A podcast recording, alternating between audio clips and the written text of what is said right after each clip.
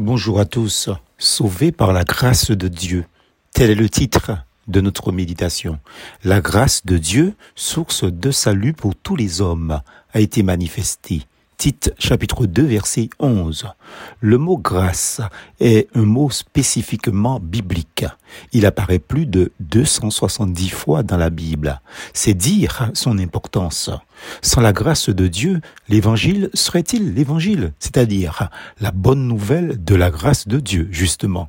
L'apôtre Paul précise, la grâce de Dieu, source de salut pour tous les hommes, a été manifestée. Nous n'aurions jamais connu la grâce de Dieu si Jésus n'était pas venu habiter en notre humanité.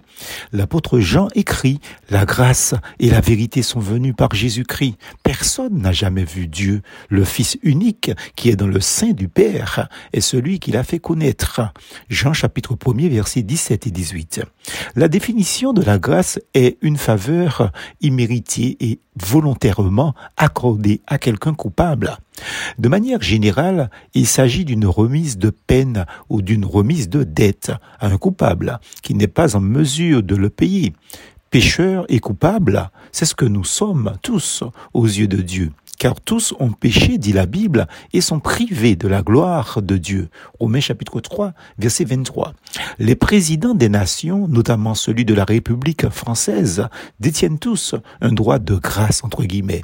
En France, la grâce présidentielle est, en droit français, une suppression ou une réduction de sanctions pénales accordées par le président de la République. La condamnation reste néanmoins inscrite au casier judiciaire et diffère ainsi de l'amnistie, qui est étymologiquement parlant, un oubli lui permet d'annuler une peine de prison, voire la peine de mort.